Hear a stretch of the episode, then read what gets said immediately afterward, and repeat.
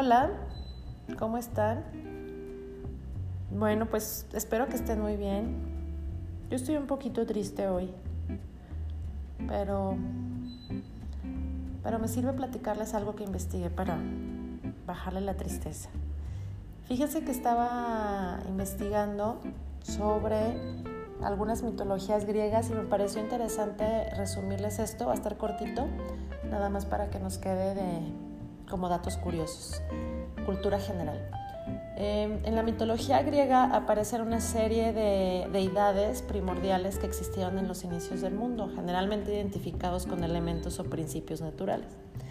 Se les llamaba dioses primordiales y estos dioses no son hijos o hijas de dioses olímpicos, pues son como más importantes. Y hay varios hombres y mujeres, pero en este momento yo les voy a platicar brevemente de cinco diosas primordiales que son Gaia, Emera, Fisis, Talasa y las Moiras.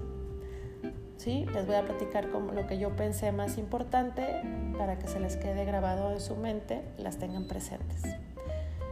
Hablando de la diosa Gaia, eh, la diosa Gaia es la de la tierra en la mitología clásica antigua y la mitología griega decía que Gaia existía ya en los albores de la creación, naciendo del caos. Se le consideraba diosa de la fertilidad, ya que ella era muy fértil. Y después de aparecer del caos, Gaia dio a luz a varios hijos, pero los que voy a mencionar ahorita es Ponto, que es el mar, el dios del mar, Urano, que es el dios del cielo, y a Aurea, que es el dios de las montañas. Y se dice que estos hijos los tuvo sin intervención masculina. Gaia después se casa con Urano aunque era su hijo. Urano es el dios del cielo y Gaia, acuérdense que es de la tierra. Pero entonces un día se enoja con su marido y busca a su hijo menor, Cronos, para que le ayude a vengarse de su esposo Urano. Y Cronos le consigue una hoz y con esta hoz Gaia castra a su padre, o sea, el padre de Cronos. Y le, en este momento pues corta los lazos entre la tierra y el cielo porque se supone que por eso está separado la tierra y el cielo, ¿no? Porque se pelean Gaia y Urano. Entonces, este mito de la diosa nos ayuda a recordar la interconexión del mundo y de la importancia de vivir en armonía entre los seres humanos. Muchos dicen que Gaia hace pensar en la capacidad que tienen las mujeres para crear, lo que necesitan para ser felices. Gaia ha sido, de todas las que les voy a decir, creo que ha sido la más adorada en multitud de culturas y siendo la madre de los dioses y la gran madre de toda la creación, era la representación de la feminidad, el poder y la crianza. Y hoy en día hay varias eh, religiones paganas que la, que la adoran, la siguen adorando. Después tenemos a, la diosa Émera. Émera es la diosa del día y es este, hija de la noche y de la oscuridad. Nix, la diosa de la noche, y Erebo, la diosa, el dios de la oscuridad, eran los padres de él, Émera, la diosa del día. Y Émera también era hermana de Éter, que es el dios de la luz. Eh, Éter y, o sea, los hermanos, Éter y Émera, tienen amoríos y de estos amoríos sale algunos hijos como Gaia y Talasa. Gaia, la, que platicamos hace rato, la de la tierra, y Talasa, que es la diosa del mar que en un momentito platicaremos. Eh, Émera, que era la, la diosa del día, y sus padres vivían en una gran mansión y salía intercambiando turno, por así decirlo, con su madre.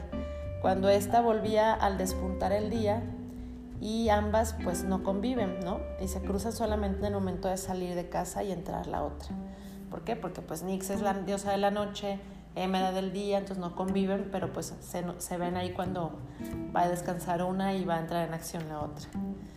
Em, este ciclo diario servía para que Nix, la diosa de la noche, no tuviera que estar trabajando de forma permanente y pudiera descansar la mitad del tiempo. Entre las habilidades que se dice que tenía Émera es la persuasión. Seguramente por eso a esta diosa primordial los griegos también la consideraban la madre de la mentira. una habilidad que sirve para persuadir, ya que permite encontrar en cada caso y momento los argumentos más adecuados, independientemente de que estos sean ciertos o falsos.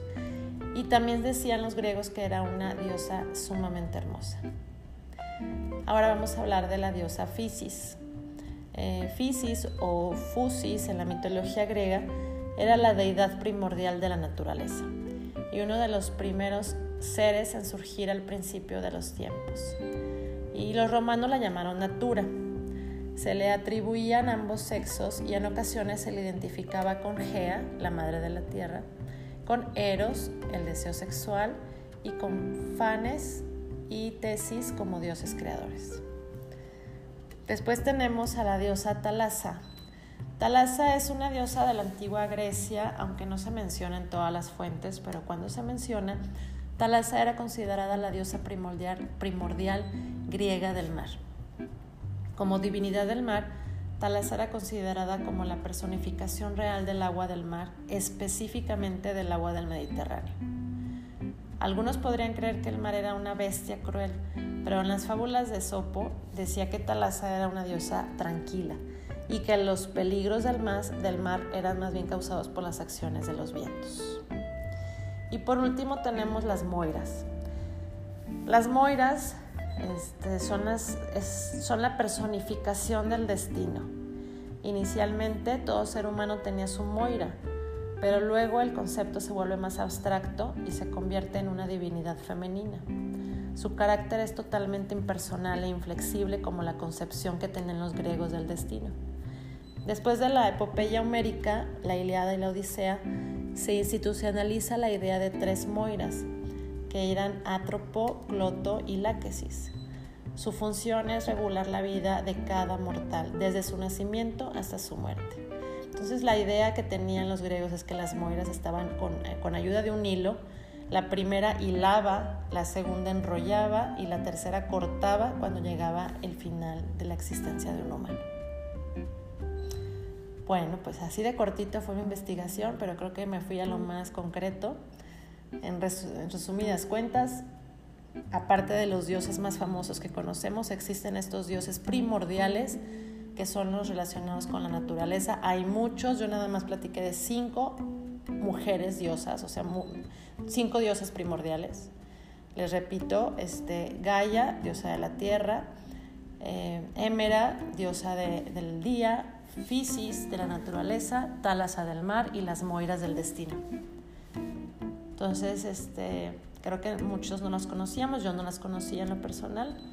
Y así como en la cultura griega, bueno, en muchísimas mitologías de otras culturas, el, hombre siempre ha buscado explicarse lo que no puede entender, ¿no? Como de, de dónde nació la tierra, el agua, el sol, la lluvia, Em, en este caso pues el destino también. Entonces, en el caso de los griegos, esas son algunas de las explicaciones que daban. Espero que les haya gustado. Em, muchas gracias por escucharme como siempre. Les mando un abrazo muy fuerte y les doy las gracias porque al escucharme, porque yo sé que hay alguien ahí escuchándome y yo sé que al escucharme me siento acompañada, muy acompañada y se me baja tantito la tristeza. Así es que aunque no se den cuenta, me ayudan mucho escuchándome. Y me ayuda mucho platicar con ustedes. Que tengan muy bonita noche. Bye.